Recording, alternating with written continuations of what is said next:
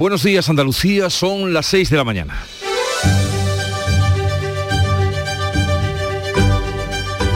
Despierta tu mente, descubre la realidad. En Canal Sur Radio, La mañana de Andalucía con Jesús Vigorra. Llegó el día de la moción de censura de Vox contra Pedro Sánchez, la segunda de este partido en esta legislatura. Una moción que hoy se debatirá en el Congreso y se votará mañana. No hay posibilidad alguna de que prospere porque solo dispone de los apoyos del grupo de Abascal. La primera intervención será precisamente del líder del grupo para presentar al candidato. Ramón Tamames hablará desde los escaños de Vox para no subir los escalones de la tribuna por la dificultad de movimiento y de su edad. Feijó no es diputado, pero podría asistir como invitado, pero no lo hará.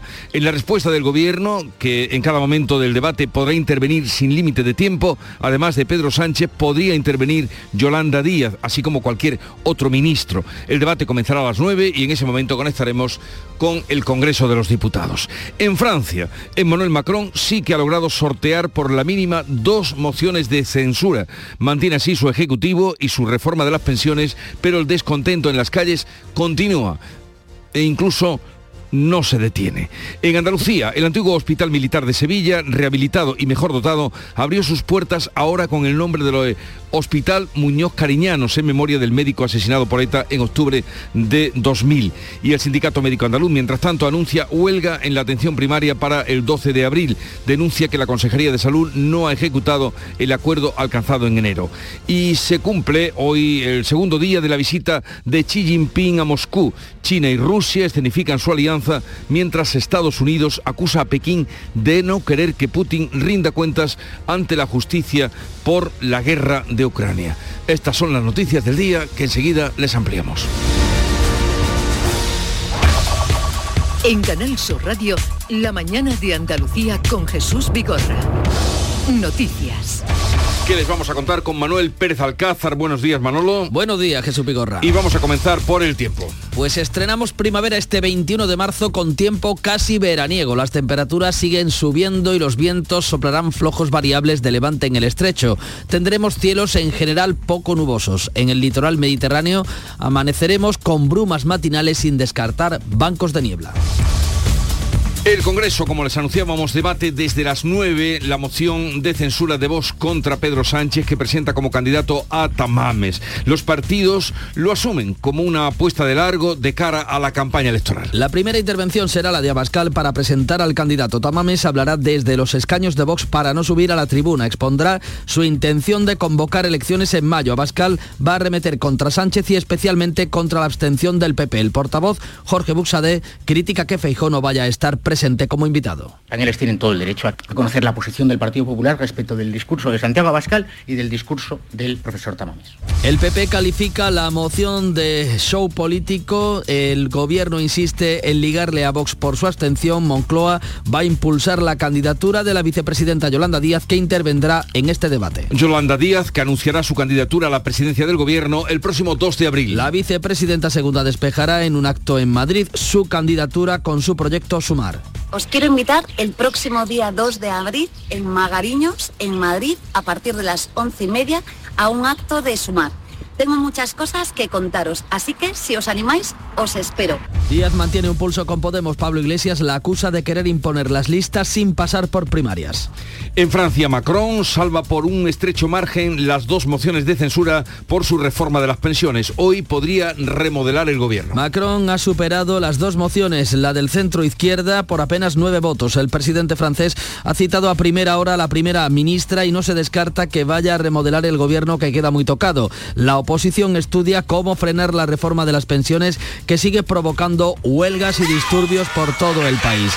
Los sindicatos han llamado este jueves a la novena jornada de huelga nacional contra la reforma de las pensiones que eleva de 62 a 64 la edad de jubilación. Y anoche entró la primavera, dos meses claves para evitar la sequía pese a ser catastrófica en Andalucía. La Agencia Estatal de Meteorología señala un 75% de probabilidades de que abril y mayo sean más húmedos. Andalucía necesita 10 semanas más de lluvia para salir de la sequía. El gobierno andaluz ha hoy el recurso al recorte del trasvase del agua Tajo Segura.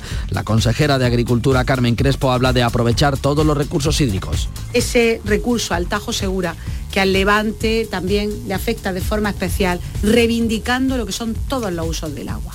El cauce medio del Guadalquivir en la provincia de Córdoba es el punto de mayor vulnerabilidad de España. El abastecimiento a la población solo está garantizado si continúan las medidas de ahorro del 10%. La ONU advierte de que el desastre será irreversible si en siete años no recortamos las emisiones de CO2. La flota de arrastre del Golfo de Cádiz espera a la marcha atrás del plan de Bruselas para eliminar esta pesquería. Los ministros de Pesca rechazan por amplia mayoría el plan.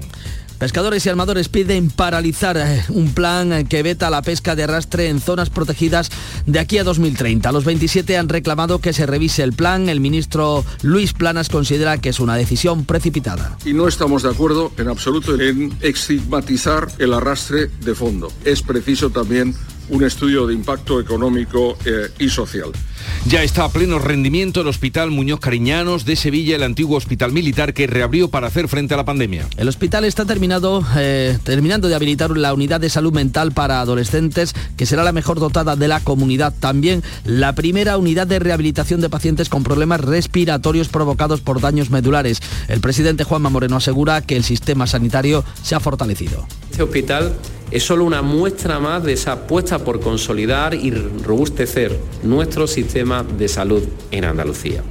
Los sindicatos del Sindicato Médico Andaluz retoma sus movilizaciones y convoca huelga en la atención primaria el próximo 12 de abril. Critica que la Junta no haya puesto en marcha el acuerdo para aliviar la atención primaria. La Junta confirma 36 afectados por una intoxicación tras cenar en un restaurante de Sevilla. Siete han tenido que ser hospitalizados. Los análisis deben confirmar si se trata de una infección por salmonela. Todos los afectados tienen en común haber cenado en el mismo restaurante el 10 y 12 de marzo. Los afectados manifestaron cuadros de malestar general, fiebre y náuseas. El estudio analiza como eh, origen una carne y el huevo que consumieron además del posible contagio por un manipulador. El establecimiento asegura que ya ha tomado medidas. Un niño de dos años se encuentra en estado crítico tras ser rescatado de una piscina en Estepona con síntomas de ahogamiento. El servicio de emergencias 112 recibió el aviso. Cuando llegaron los sanitarios el niño se encontraba fuera del agua pero no respiraba y fue trasladado al hospital materno infantil de la capital.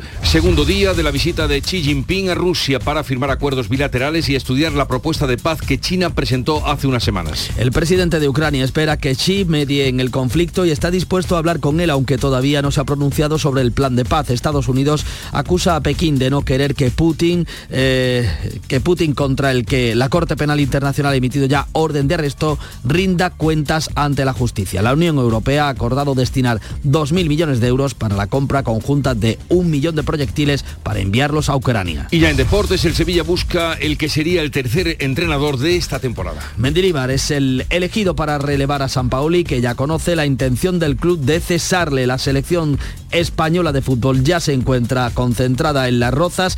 En la primera lista de Luis de la Fuente y cuatro andaluces el sábado disputarán el primer compromiso frente a Noruega en el estadio de la Rosaleda.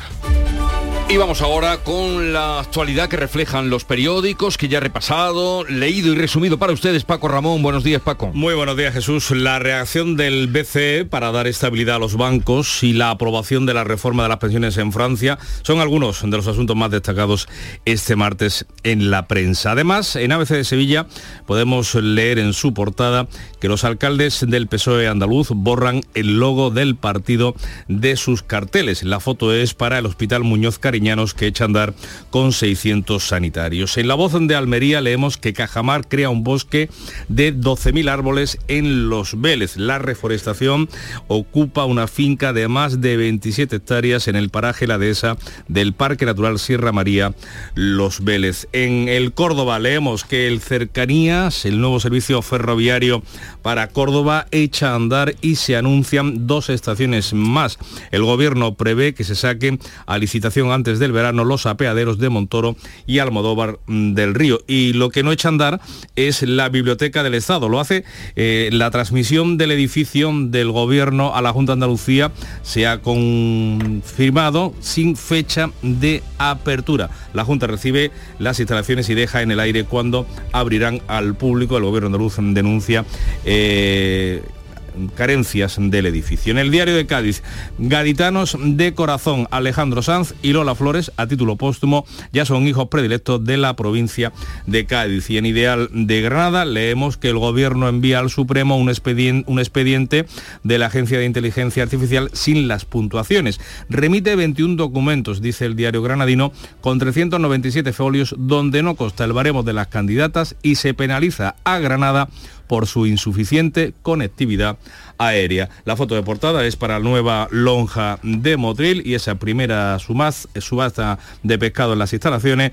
Y en el sur el metro llegará al centro el lunes. La estación Guadalmedina estará plenamente operativa y las atarazanas tendrán restricciones en las horas punta de Semana Santa. Dos apuntes más de la prensa ahora de tirada nacional. A cuatro columnas el país. Macron se salva con apuros del intento de tumbar su gobierno.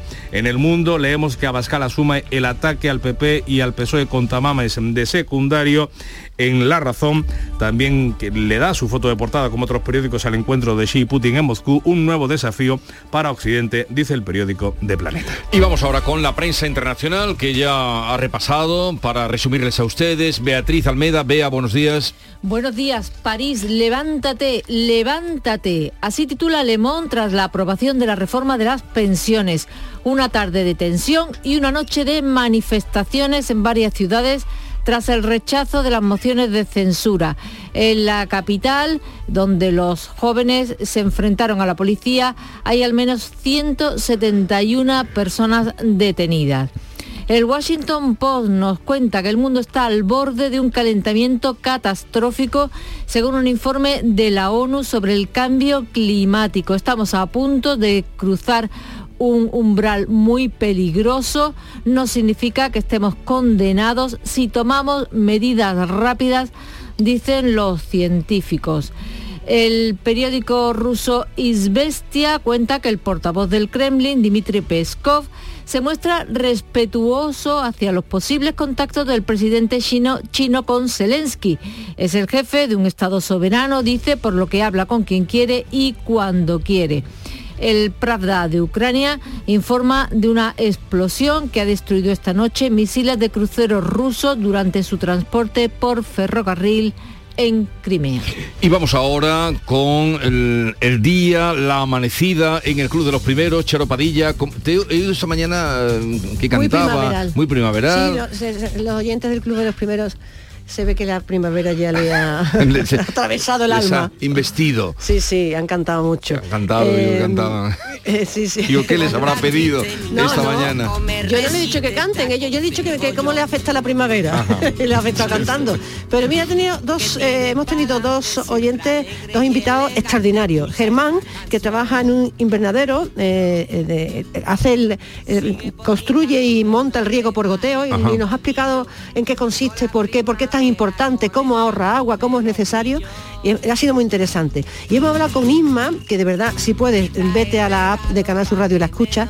Ella es repartidora de pan, pero ella es licenciada en química, en ciencias químicas. Pues eh, y tiene una panadería ya de la tercera generación en Marchena, panadería Curro, y ella adora es apasionada de, lo, de su trabajo y se levanta a las 4 de la mañana y se tiene que elegir entre el pan y la química elige el pan. Pero es que por la tarde tiene como 40 o 50 niños da clase de química porque ya que ha estudiado, bueno, es delicioso oírla. Tiene 42 años y una vitalidad y un amor por lo, que lo hace. tiene que tener. Bueno, porque hay eh, gente que se, se circunscribe eh, y se ciña lo que ha hecho y, de ahí a veces no se puede salir. Hay que agarrarse a veces a lo que viene. Yo soy feliz repartiendo el pan por la mañana yendo a la panadería, pero también dando mis clases por la tarde. Deliciosa escucharla.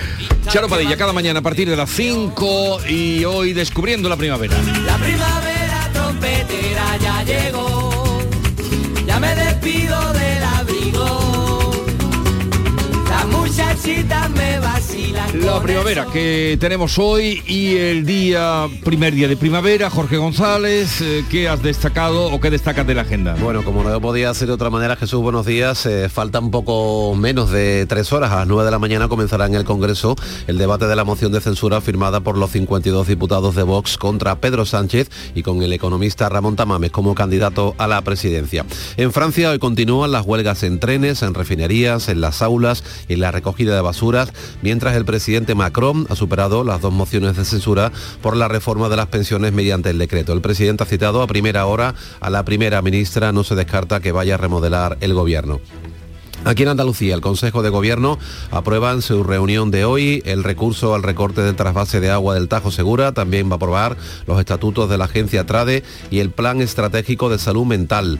En Cádiz, protesta laboral. Las plantillas de las tres factorías de Navantia de la Bahía han convocado una manifestación en la capital que va a, a recorrer gran parte de la avenida principal para terminar frente a la subdelegación del Gobierno. Sindicatos y entidades de derechos humanos firman hoy un pacto social contra los discursos de odio. Hoy, segundo día de visita de Xi Jinping a Moscú. Aunque Xi y Putin ya se reunieron ayer, el encuentro formal tendrá lugar hoy. Lo previsto es que firmen acuerdos bilaterales y que estudien la propuesta de paz que China ya presentó hace semanas, un documento que pasa por un alto el fuego conjunto. Como cada 21 de marzo que es hoy, la poesía celebra este martes su Día Mundial Va a haber diferentes actos repartidos por toda la geografía, con especial presencia en los colegios e institutos. Y también se celebra hoy el Día Mundial del Síndrome de Down. ¿Tú has traído hoy los calcetines de distinto color? Pues no, hoy yo no. No, yo no, hoy no. Pues hoy hay que traer los calcetines de distinto No, a la hora que yo me puse los calcetines, como vosotros. Por eso mismo. es más fácil. Era fácil. Vamos a poner un poco de música para celebrar todo lo bueno, lo bueno que le hemos contado.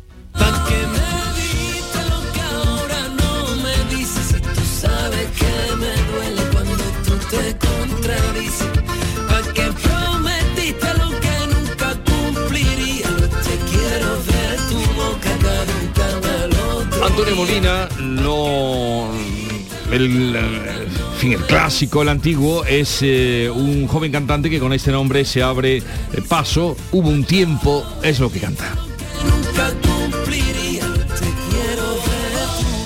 Caducan al otro día. Un tiempo hoy para hablar de poesía, un tiempo también para hablar del bienestar animal, un tiempo para recibir ya al filo de las 11 de la mañana a nuestros guiris en Guirilandia y terminar la jornada con Kiko y Sara. Así viene el programa de hoy, pero ahora sigan con la información que les cuenta Paco Ramón. Sigo aquí. La mañana de Andalucía. Del 13 al 16 de abril, en Fibes Sevilla se celebra la primera edición de la Feria Andaluza de Arte y Cultura. Un evento dedicado a galerías, editoriales, diseñadores, un espacio expositivo para exhibir, expandir y contemplar el arte y la cultura. Entra en fadac.es e infórmate de todos los detalles del evento. Adéntrate del 13 al 16 de abril en Fibes Sevilla. La mañana de Andalucía en Canal Sur Radio. Noticias con Francisco Ramón.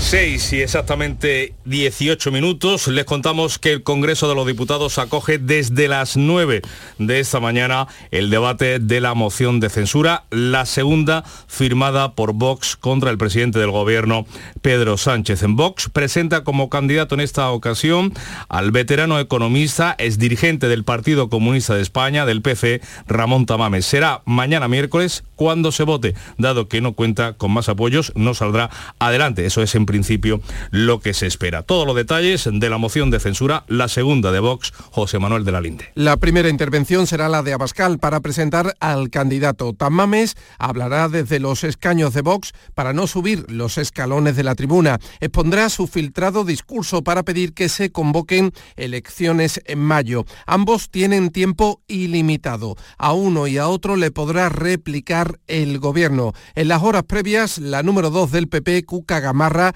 ha hablado de show político. No puede utilizarse una moción de censura para una promoción personal o para una operación de propaganda a costa de la calidad democrática en nuestro país. Y por esto no la apoyaremos. El portavoz de Vox, Jorge Busade, critica que Núñez Feijóo no vaya a estar presente. No sé si la señora Cuca Gamarra lo que quiere decir es que no van a estar presentes en el debate, no van a intervenir. Los españoles tienen todo el derecho a conocer la posición del Partido Popular respecto del discurso de Santiago Abascal y del discurso del profesor Tamames. La portavoz del Gobierno, Isabel Rodríguez, sobre la anunciada abstención del PP. Y tal vez eh, lo que no quiera desvelar son esas capitulaciones matrimoniales y por qué esta vez, en lugar de decir decir no. A Bascal, a Vox y a la extrema eh, derecha está ligando su futuro político el mismo. El gobierno ha pactado que la vicepresidenta Yolanda Díaz intervenga. Los grupos políticos mm, responderán por la tarde y los cuatro mayoritarios ya el miércoles será entonces la votación por llamamiento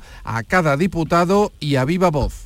Pues queremos hoy recordar quién es Ramón Tamames, eh, sobre todo de cara a los más jóvenes, a las nuevas generaciones. Tamames nació en Madrid en el año 1933. Tras sus estudios se convierte en catedrático de estructura económica, iniciando su docencia en la Universidad de Málaga. Arrancó su andadura política en un partido comunista que en 1956 resistía en la clandestinidad. Fue diputado en 1977 y 1979.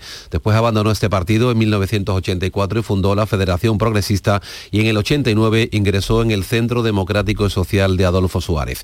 Ha escrito varios tratados, aunque su obra más representativa y Biblia de la Economía sin duda Estructura Económica de España, que ya alcanza su edición número 26. Fue además uno de los artífices de los pactos de la Moncloa a mediados de los años 70 con el gobierno de Adolfo Suárez para contrarrestar la inflación, un momento de inflación como el que se vio entonces y que ahora, salvando las distancias, se repite en la economía española. Esta es la segunda moción de censura de Vox y dos mociones de censura ha tumbado en 24 horas presidente de Francia, Emmanuel Macron. Las ha superado esas dos mociones por la reforma de las pensiones. La que más probabilidades tenía de prosperar se ha salvado por los pelos, por solo nueve votos. Así los contaba la presidenta de la Asamblea. La motion de la motion de censure. La moción no ha prosperado. El presidente Galo ha citado a primera hora de esta mañana a la primera ministra Elizabeth Born y no se descarta que vaya a remodelar el gobierno que queda muy tocado después eh, de estos días de enfrentamientos en las calles donde continúan las huelgas en trenes, refinerías, en las aulas y en las en recogidas, eh, en los servicios de recogida de basura. En la quinta noche de barricadas y protestas por todo el país se han eh, detenido a más de 170 personas. Los sindicatos han vuelto a llamar para el próximo jueves a una novena jornada de huelga en todo el país contra esta reforma de las pensiones que lo que hace, entre otras medidas, es elevar la edad de jubilación de 62 a 64 años. De nuevo, en nuestro país les contamos que Yolanda Díaz va a despejar en breve uno de los interrogantes eh, eternos, que es si se va a presentar o no a las próximas elecciones generales. La vicepresidenta del Gobierno anunciará previsiblemente el domingo, el día 2 de abril, en un acto en Madrid, su candidatura a las elecciones generales de diciembre. Así se deduce del mensaje difundido este lunes en redes sociales. Su proyecto, la plataforma Sumar, busca, o eso se cree, recomponer el espacio a la izquierda del PSOE en unos momentos complicados para la coalición, con diferencias no solo con los socialistas, sino también con tensiones internas. Hola a todas y a todos. Os quiero invitar el próximo día 2 de abril en Magariños, en Madrid, a partir de las once y media, a un acto de Sumar. Tengo muchas cosas que contaros, así que si os animáis, os espero. Un biquiño.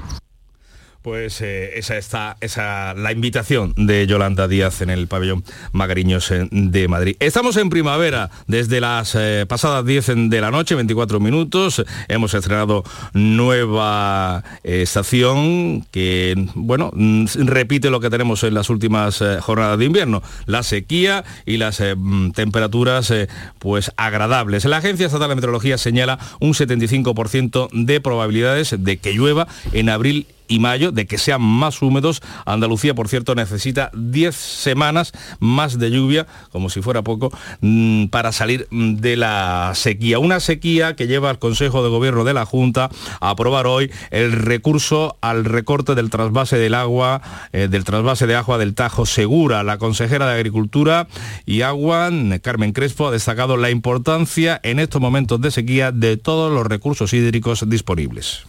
Por supuesto, ese recurso al Tajo Segura, que al Levante también le afecta de forma especial, reivindicando lo que son todos los usos del agua. Lo que es, por supuesto, solidaridad con los trasvases, por supuesto, conducciones, por supuesto, como no, limpieza, restauración ambiental de los cauces, Y es que un cauce andaluz, el medio del Guadalquivir, que pasa por la provincia de Córdoba, es el punto de mayor vulnerabilidad de todo el país junto con Cataluña, por la sequía, como decimos ya, de larga duración. El abastecimiento a la población solo está garantizado si continúan con las medidas de ahorro. Estas medidas de ahorro del 10% y el trasvase entre los embalses de Sierra Bollera y La Colada han llegado in extremis para evitar los recortes de agua, pero el año hidrológico ha arrancado con una situación muy preocupante en el pantano de Iznájar, el mayor de Andalucía. De momento se garantiza el abastecimiento de la provincia, de la población de la provincia, solo si los ciudadanos siguen ahorrando. Luis Fabiano, presidente de la Asociación Española de Operadores Públicos de Abastecimiento y Saneamiento. Los dos puntos más tensos de toda la península ibérica, de toda la península ibérica, son Cataluña y en el Guadalquivir. Dentro del Guadalquivir, su cauce medio, donde se ubica la provincia de Córdoba, eh, es la situación con más, más vulnerabilidad y en una línea de alarma. Dejamos el campo, salimos eh, a la mar para contarles que la flota de arrastre del Golfo de Cádiz espera la marcha atrás de la Comisión Europea en su propósito de eliminar gradualmente esta pesquería en zonas protegidas. Los 27 han mostrado en el Consejo de Ministros de Pesca un amplio rechazo a vetar esta modalidad de ahora a 2030. El sector de arrastre del Golfo de Cádiz alerta que el plan de la Comisión supone la desaparición de la actividad. En Canal Sur Radio, el vicepresidente de la Federación Andaluza de Armadores, Alonso Abreu, ha defendido su paralización. La ejecución de este plan de acción de la Comisión Europea supondría en la práctica la prohibición de la modalidad. Lo más grave es que nos la prohíben por proteger aves no por proteger fondos marinos. Creemos que, tenemos argumento más que suficiente para, paralizar este documento de la Comisión. Los 27 han reclamado que se revise este plan de la Comisión. El ministro Luis Planas considera que es una decisión precipitada y no estamos de acuerdo en absoluto en estigmatizar el arrastre de fondo. Eliminarlo en todas las áreas marinas protegidas sin distinción nos parece un cronograma eh, precipitado que hace falta un trabajo científico sólido y es preciso también un estudio de impacto económico eh, y social. Desde la Junta de Andalucía, la consejera del ramo, Carmen Crespo, pide que se tengan en cuenta sus consecuencias económicas. Demostrarle a la Unión Europea que lo que se está haciendo ahora mismo es medioambientalmente sostenible. Que además no pueden tomar decisiones en 2030 con la desaparición del arrastre si eso implica que realmente se puedan desaparecer socioeconómicamente muchos puertos de nuestras localidades. Y alertan que ese plan puede implicar un incremento de las exportaciones desde terceros países donde no se garantizan esos criterios de sostenibilidad que sí se exigen en el territorio de la Unión Europea. Por el contrario, hay satisfacción en el sector del cerco del Golfo de Cádiz por la apertura temprana de la pesquería de la sardina. 6 y 27 minutos de la mañana. La mañana de Andalucía. En Canal Sur Radio, por tu salud, responde siempre a tus dudas. Primavera meteorológica, primavera astronómica, primavera emocional. Cada cual tiene una fecha. Pero ya estamos en primavera y las alergias llevan ya unos días asomándose a nuestras vidas. Esta tarde con especialistas de Alergosur conocemos previsiones, conocemos nuevos tratamientos y buscamos soluciones y naturalmente tus preguntas en directo. Envíanos tus consultas desde ya en una nota de voz al 616-135-135. Por tu salud, desde las 6 de la tarde con Enrique Jesús Moreno. Más Andalucía más Canal Sur Radio. Pues con esta sintonía de deporte saludamos a Antonio Camaño. Muy buenos días con el Sevilla pendiente del relevo en el banquillo. Adelante, Antonio. Hola, ¿qué tal? Buenos días. No es oficial, pero San Paolo ya conoce la intención del Sevilla de no continuar con sus servicios. En una jornada intensa y después de la derrota ante el Getafe, la dirección deportiva del conjunto hispalense ha decidido buscar la reacción en la llegada del tercer entrenador de la temporada después de la salida de Lopetegui y la inmediata de San Paolo. Y Mendilibar es elegido por Monchi para salir de la situación crítica en la que se encuentra el equipo de Nervión. Y en el Betis, Borja Iglesias es el nombre propio porque ha vivido unas jornadas de vértigo. El Ariete le daba al Betis el triunfo el pasado fin de semana ante el Mallorca y en plena alegría por la victoria recibió la llamada de Luis de la Fuente, el nuevo seleccionador que cuenta después de la lesión de Gerard Moreno para los dos partidos que tiene España. El más inmediato en Málaga ante Noruega, de una selección que se reunió en el día de ayer con cuatro andaluces en esa convocatoria primera de Luis de la Fuente que va a entrenar en Las Rozas hasta el próximo viernes, jornada en la que se va a desplazar a Málaga para disputar el partido ante Noruega, ante Haaland en el Estadio de la Rosaleda.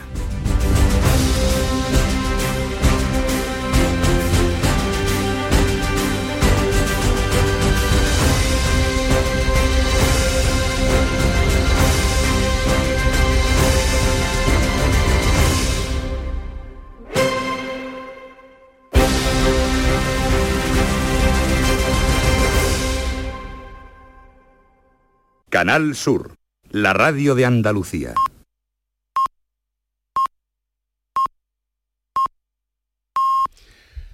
Andalucía son las seis y media de la mañana. La mañana de Andalucía con Jesús Vigorra.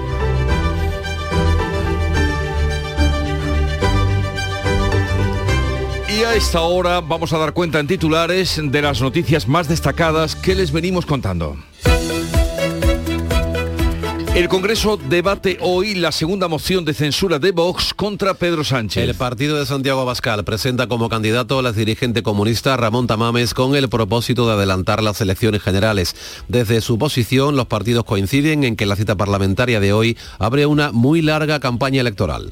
En Francia, Macron supera las dos mociones de censura que le han presentado por la reforma de las pensiones, las gana por solo nueve votos. El presidente galo ha superado dos mociones en 24 horas por su decisión de elevar a 64 años la edad de jubilación. Macron se reunirá esta mañana con la primera ministra Elizabeth Borne mientras siguen las huelgas y los disturbios en la calle. La Junta lleva al Supremo el recorte del trasvase Tajo Segura. El Consejo de Gobierno de la Junta aprueba hoy el recurso ante el Alto Tribunal, como han hecho ya la Comunidad Valenciana y la región de Murcia. El gobierno andaluz destaca la importancia de todos los recursos ahora que entramos en una primavera clave para evitar que la sequía sea catastrófica. Todos los ministros de la Unión Europea rechazan el plan de Bruselas contra la pesca de arrastre. La flota de arrastre del Golfo de Cádiz espera que el varapalo sirva para que la Comisión Europea dé marcha atrás en su plan de eliminar en 2030 esta modalidad de pesca en zonas protegidas. El antiguo Hospital Militar de Sevilla reabrió al público con 600 sanitarios. El Hospital Muñoz Cariñanos vuelve a estar a pleno rendimiento 20 años después de su cesión a la Junta. 30 meses de obras y una inversión de 74 millones de euros. Mientras sigue el conflicto, la atención primaria, el Sindicato Médico Andaluz convoca huelga, huelga para el próximo 12 de abril. El Banco Central Europeo se compromete a hacer lo que sea necesario para dar estabilidad al sector bancario de la eurozona. El presidente del BCE, la presidenta Christine Lagarde, declara en el Parlamento que hará lo que esté en su mano para dar estabilidad a los bancos europeos tras el rescate del Credit Suisse. Este lunes las bolsas europeas cerraron en positivo después de una nueva jornada de vértigo. Y vamos a recordar el pronóstico del tiempo para hoy. Pues en este estreno de la primavera hoy vamos a tener tiempo primaveral, tilando casi a veraniego, con temperaturas que siguen subiendo y vientos flojos variables de levante en la zona del estrecho. Los cielos en general con pocas nubes. El litoral mediterráneo va a amanecer hoy con brumas sin descartar incluso bancos de niebla.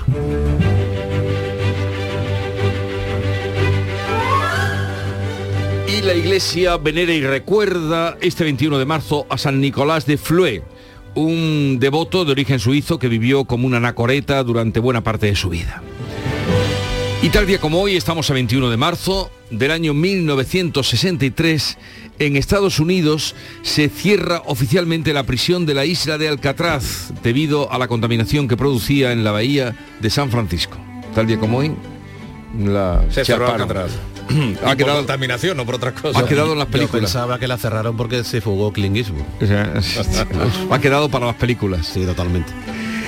En el año 2003, tal día como hoy, un juzgado de Illinois, Estados Unidos, condenó a la tabaquera Philip Morris a pagar 10.100 millones de dólares a varios consumidores por publicidad engañosa en los cigarrillos Light. Ahí empezó todo. ¿Os acordáis de Sí, aquello? hombre, y tanto. 10.011 millones de dólares por haber publicidad engañosa. ¿Cómo era la película? La película que, que trabajaba, reflejaba ese, ese proceso. Judicial no me acuerdo, pero era fue Sí. muy interesante ese, ese aspecto.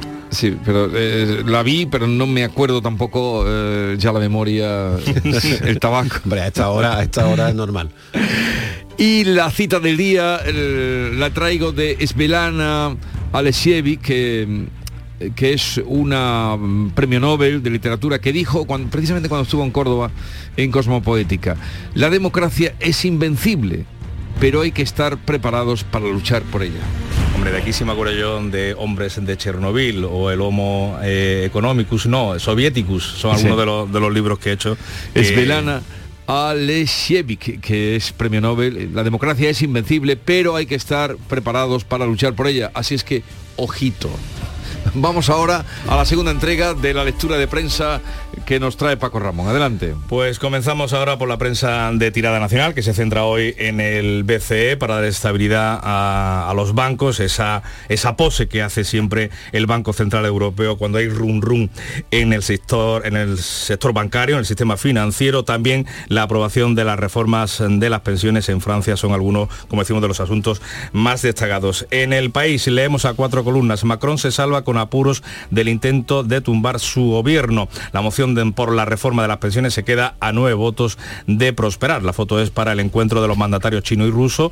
Xi se reúne con Putin en Moscú para reivindicar su rol de mediador. En el mundo leemos que Abascal asume el ataque al PP y al PSOE con tamames de secundario y que Suiza abre una brecha en la credibilidad de la banca y fuerza al BCE a movilizarse. También en La Razón vemos eh, que da su foto de portada a ese encuentro de Xi Putin in- en Moscú, lo que ve como un nuevo desafío, eh, dice el diario de Planeta, para Occidente. Titular de apertura es para la moción. Moncloa no convence con su plan de meter miedo a- con la derecha. Sánchez quiere aprovechar esta ocasión para recuperar el voto de centro, mientras que el PP centrará su discurso en el presidente del gobierno y en presentarse como alternativa. En los digitales, el español, el PP cree que el circo de Vox y la performance de Tamame, son palabras entrecomilladas, le dará votos como Olona en el caso de Andalucía. El confidencial, Europa estudia un plan para reforzar los depósitos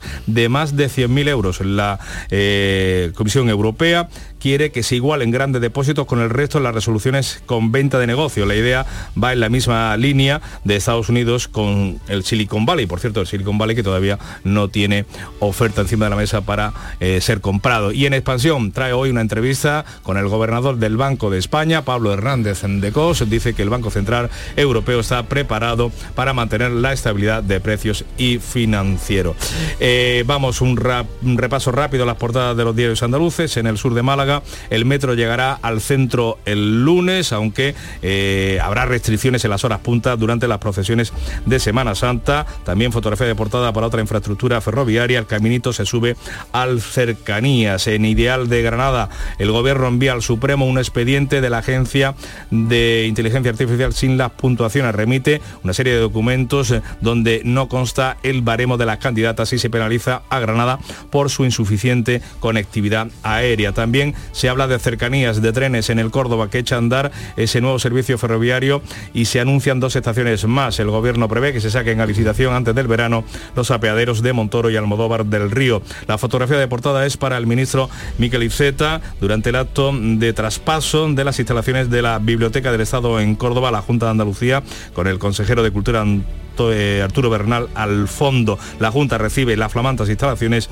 y deja en el aire cuando se abrirá al público. Y en la voz de Almería, Cajamar crea un bosque de 12.000 árboles en Los Vélez. En esta comarca, la reforestación iniciada por la entidad financiera almeriense ocupa una finca de más de 27 hectáreas con las que se espera gastar casi 2.000 toneladas de CO2 en los próximos 35 años. Y vamos ahora a la segunda entrega de la prensa internacional con Bea Almeida. Emmanuel Macron ha superado dos mociones de censura este lunes a cuenta de su polémica reforma de las pensiones.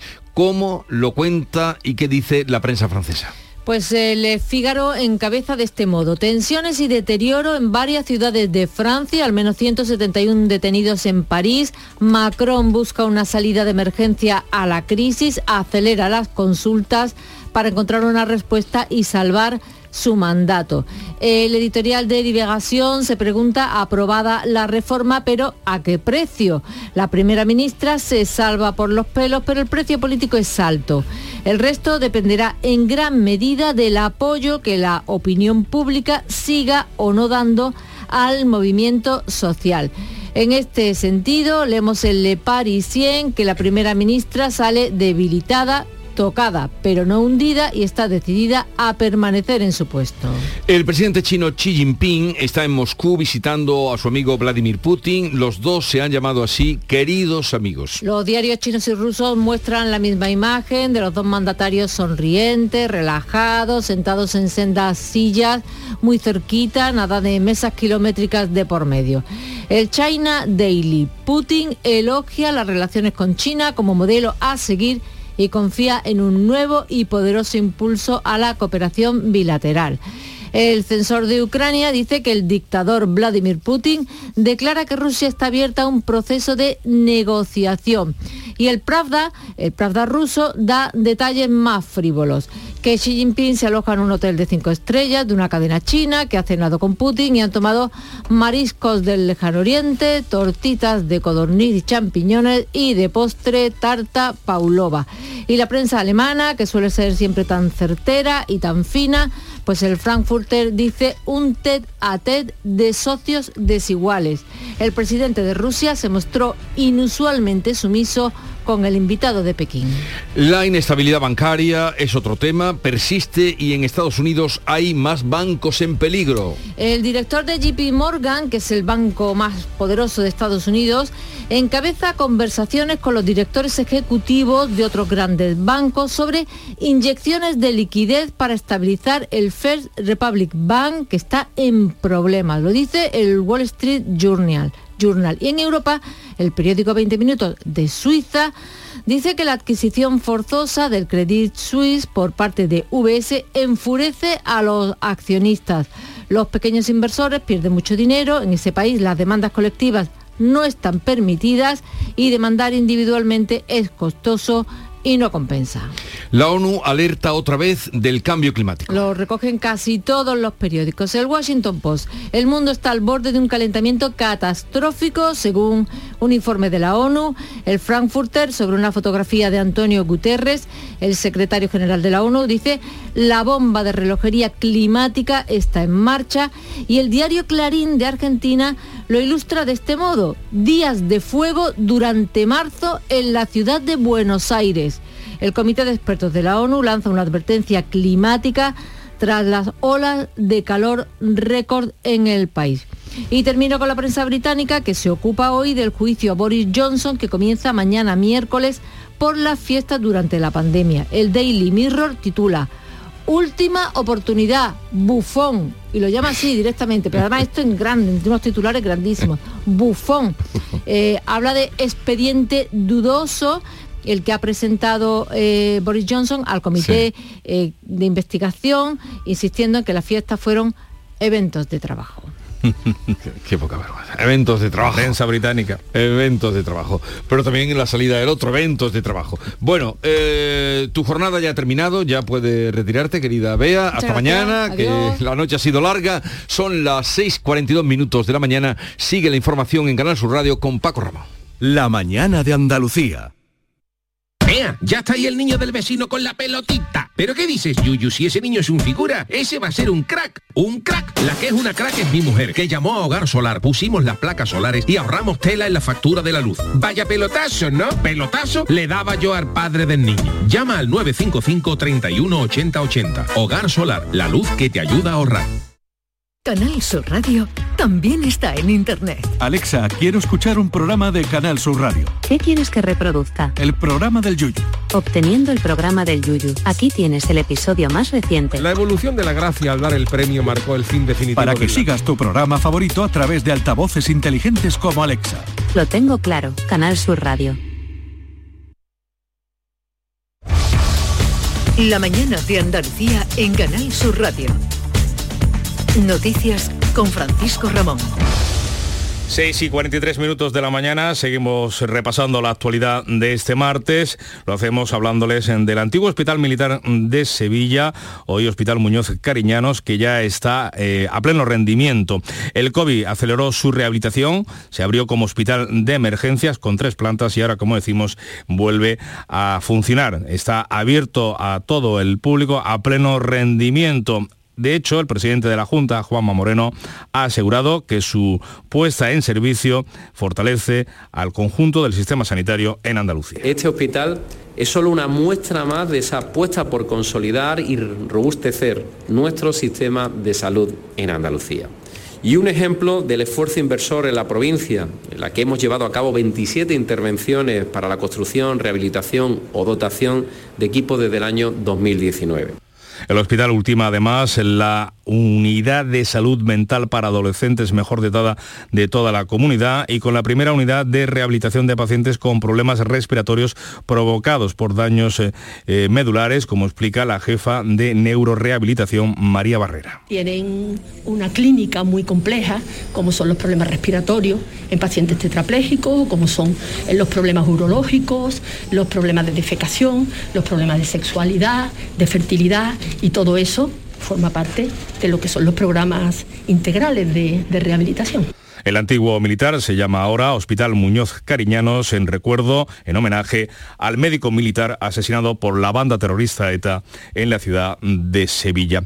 Les hablamos ahora del conflicto de la atención primaria. El sindicato médico andaluz va a retomar sus eh, movilizaciones y ha anunciado huelga en atención primaria para el próximo 12 de abril. No obstante, van a seguir negociando, aunque critican que el gobierno andaluz no ha puesto todavía en marcha el acuerdo alcanzado el pasado 25 de enero y que interrumpió las, eh, el calendario de protestas que tenía previsto este sindicato. A este asunto se ha referido el líder de la oposición, Juan Espadas, quien ha emplazado al Ejecutivo andaluz a dar un nuevo impulso a la atención primaria. Yo creo que hay que dejar de marear la perdida y dar justificaciones. No puede seguir diciendo el señor Moreno Bonilla que se invierte más que nunca, porque entonces el problema es el doble. Si se invierte más que nunca, ¿por qué estamos peor que nunca?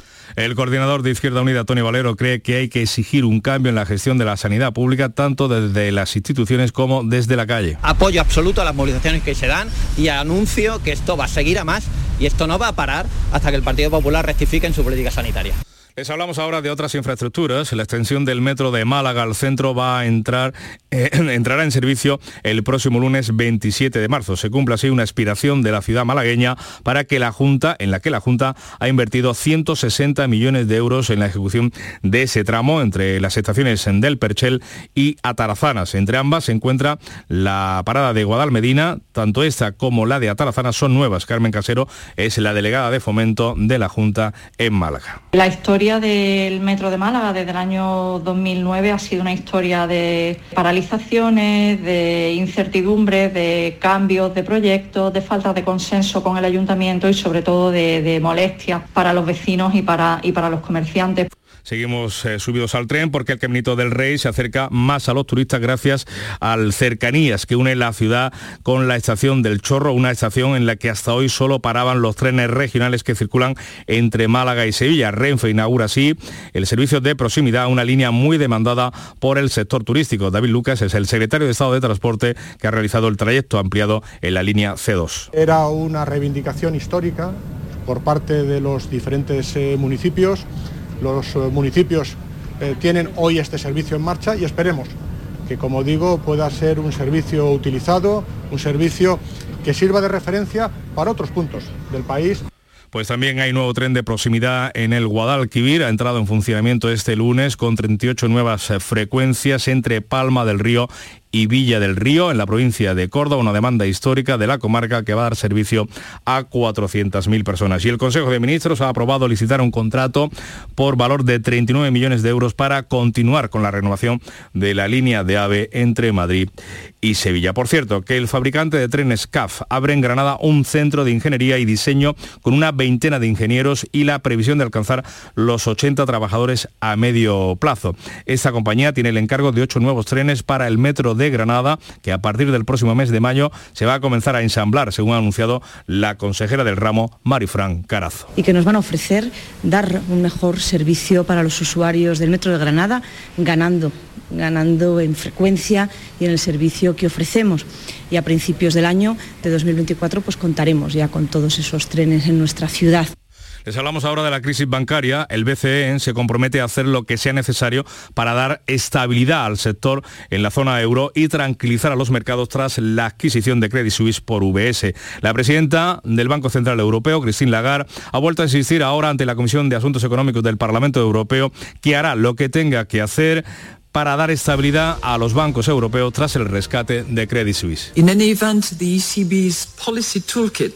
En cualquier caso, el BCE está completamente equipado para proporcionar apoyo y liquidez al sistema financiero de la zona euro. Mientras las palabras de la banquera francesa resonaban en la Eurocámara, las bolsas europeas ya se habían dado la vuelta para cerrar en positivo en una nueva jornada de vértigo en los mercados. También Estados Unidos busca contener la crisis bancaria, ha colocado al Signature a un banco de Nueva York, pero sigue sin encontrar comprador para el Silicon Valley y con el First Republic sigue hundido en bolsa, el tercero en discordia. Así llegamos a las 7 de menos 10 de la mañana, es el tiempo de la información local de la más cercana en Canal Sur Radio y Radio Andalucía Información.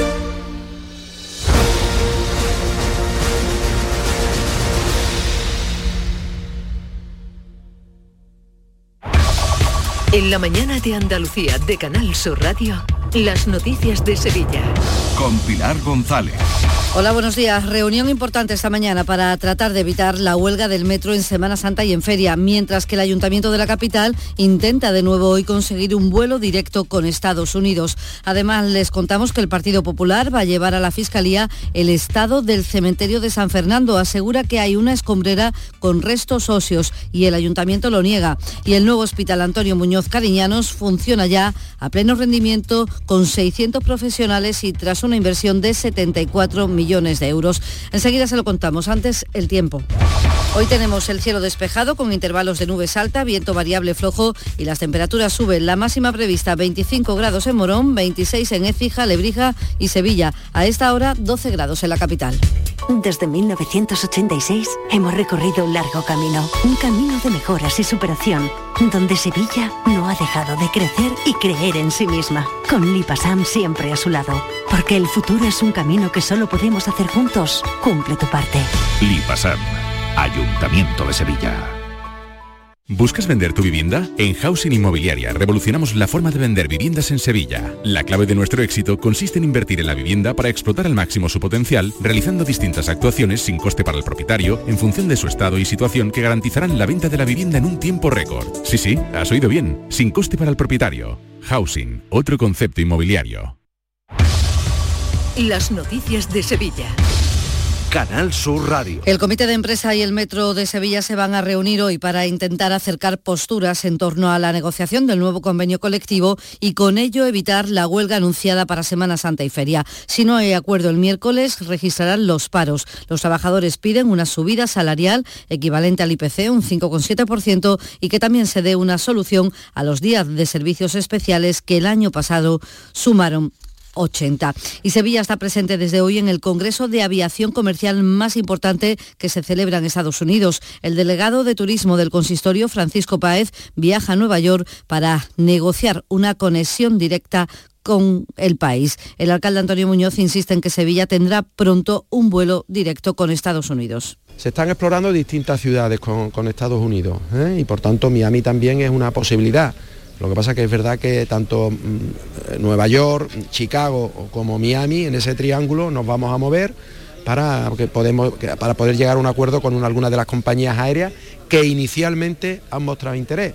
El Partido Popular va a llevar a la Fiscalía la localización en el cementerio de San Fernando de la capital de huesos y cráneos humanos esparcidos en una escombrera. Según lo ha denunciado en redes sociales el candidato del PP a la alcaldía, José Luis Sanz, se puede acceder sin impedimento y no está señalizado. Ya dándote un simple paseo por el cementerio, sin que nadie te tenga que abrir ninguna puerta, ningún recinto, ningún solar, ninguna nave, se puede uno encontrar también restos de nuestros seres queridos amontonados. El ayuntamiento niega esta situación. El delegado de Hábitat Urbano, Juan Manuel Flores, asegura que los restos a los que se refiere el PP pertenecen a un osario construido hace cuatro décadas y que no han sido destruidos porque están en una zona catalogada como memoria histórica. Eh, la inversión es muy deficitaria, eh, no está actualizada con los tiempos y van un poco a remolque. Las acciones que hace el ayuntamiento son, eh, bueno, son, no digo que no se haya invertido dinero, pero son actuaciones puntuales y vienen a resolver problemas que han surgido. Allí no hay un carácter de mantenimiento preventivo.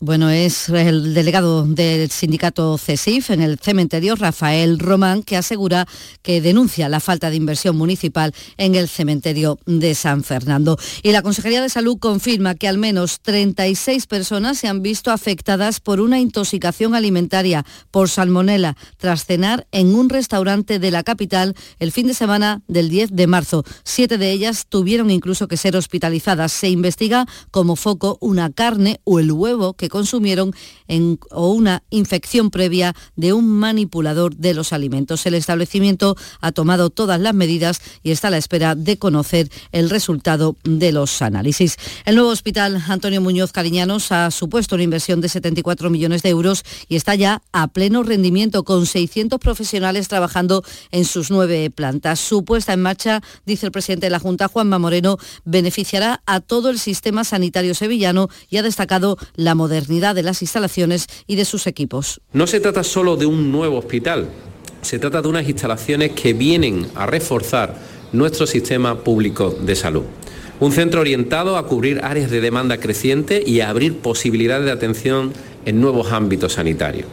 Con este hospital damos un salto de calidad en la asistencia y los recursos a disposición tanto de los profesionales como de todos los pacientes. Tres doctoras y una enfermera del servicio de urgencias del Hospital de Utrera han denunciado ante la Guardia Civil agresiones verbales que han sufrido en este mes de marzo en diferentes episodios violentos. Entre ellas, la doctora Carmen, que estaba al frente de urgencias cuando un paciente y tres familiares la insultaron y la amenazaron con buscarla fuera del centro. Ella sintió miedo, ha denunciado y ha contado aquí a Canal Sur Radio que estas agresiones son demasiado frecuentes.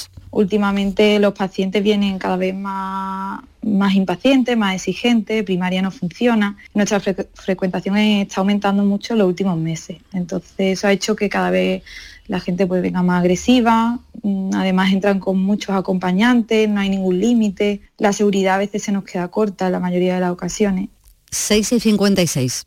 Si buscas un apartamento baratito en la playa para esta Semana Santa, pues lo mismo no podemos. Pero si quieres un Renault de ocasión, en Sirsa tenemos más de 400. Con la fiabilidad y seguridad de Renault Selección, 100 puntos de control, kilometrajes certificados y una cobertura de garantía europea de 12 meses como mínimo. Ven a Sirsa, tu concesionario oficial Renault en Sevilla. Si tu hijo tiene problemas con los estudios, no se centra, no consigue rendir o no es capaz de organizarse, es muy probable que tenga un trastorno por déficit de atención. El neuropediatra y su equipo pueden darte las respuestas que necesitas y poner solución a tus problemas aquí y ahora. ¿A qué esperas? Más información en elneuropediatra.es. Llega el momento más esperado de las letras sevillanas. Del 22 al 26 de marzo, Tomares celebra su decimocuarta Feria del Libro, la primera gran cita literaria del año en España. Cinco días en los que Tomares reúne a los mejores escritores del momento. La gran fiesta del libro, con más de 120 autores, 30 presentaciones, actividades infantiles, librerías y editoriales. Ayuntamiento de Tomares. Tomares como a ti te gusta. Tomarartesanía.com es la nueva web de Tomar Artesanía, marca de referencia en el traje de corto. Descubre en tomarartesanía.com las tendencias en sastrería campera para el caballista y la amazona. Visita nuestras tiendas en Huelva y Sevilla para tu traje a medida. Vístete en tomarartesanía.com. Da rienda suelta a tu pasión. Las noticias de Sevilla.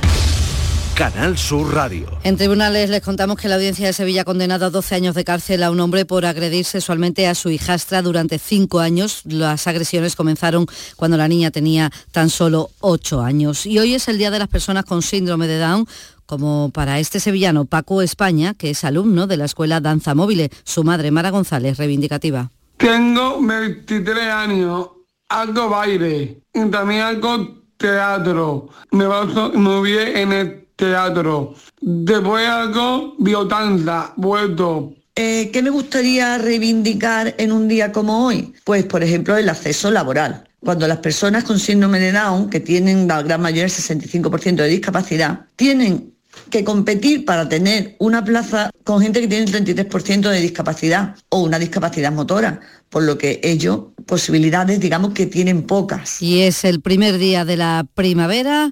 Una primavera que es temporada alta para el turismo en Sevilla. La nueva estación es en general bienvenida, pero no para todos. Pero para la gente que están en las calles, los arbañiles como nosotros, la gente de las canalizaciones, es, un tiempo malo. Alegría, morenito. Sol y festivales. Para mí azar y terracitas. Bueno, pues que empieza otra vez la, la temporada. Aquí en Sevilla la primavera es, es la clave, vamos. Es cuando se reactiva todo. Y la autoridad portuaria rinde homenaje hoy a Juan Sebastián Elcano. Va a colocar esta mañana una escultura de bronce en el muelle de Nueva York. Deportes, Antonio Camaño, buenos días. Hola, ¿qué tal? Buenos días. No es oficial, pero San Paolo ya conoce la intención del Sevilla de no continuar con sus servicios. En una jornada intensa y después de la derrota ante el Getafe, la dirección deportiva del conjunto hispalense ha decidido buscar la reacción en la llegada del tercer entrenador de la temporada después de la salida de Lopetegui y la inmediata de San Paolo. Y Mendilibar es elegido por Monchi para salir de la situación crítica en la que se encuentra el equipo de Nervión. Y en el Betis, Borja Iglesias es el nombre propio porque ha vivido unas jornadas de vértigo. El Ariete le daba al Betis el triunfo el pasado fin de semana ante el Mallorca y en plena alegría por la victoria recibió la llamada de Luis de la Fuente, el nuevo seleccionador que cuenta después de la lesión de Gerard Moreno para los dos partidos que tiene España. El más inmediato en Málaga ante Noruega. El Ayuntamiento de la capital celebra hoy el Día Mundial de la Poesía con el reparto de poemas gratis en los mercados de abasto cuando vayan a comprar. 5 grados en Estepa, 11 en Coria, 12 en Sevilla.